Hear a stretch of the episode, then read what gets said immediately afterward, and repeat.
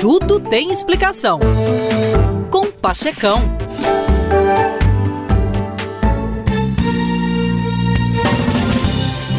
Meus queridos, cuidado com o vazio de uma vida ocupada demais.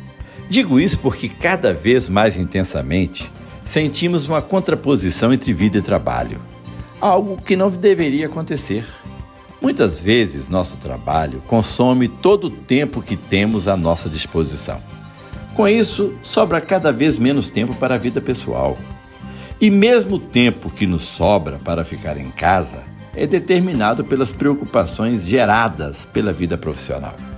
O trabalho vai corroendo a substância de nossa saúde, roubando-nos qualidade de vida. Sofrem com isso nossas relações com o cônjuge ou nossos parceiros de vida, as relações com os nossos filhos, com os amigos.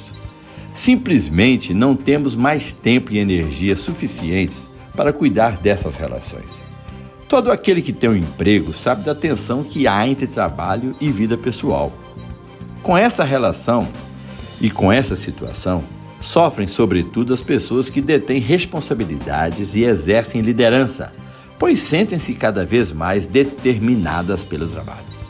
Pressentem não estar levando uma vida boa, mas não conseguem desvencilhar-se desse ciclo vicioso que as desafia. O fato é que ao lado do trabalho é preciso haver espaço no qual simplesmente vivamos e nos sintamos felizes.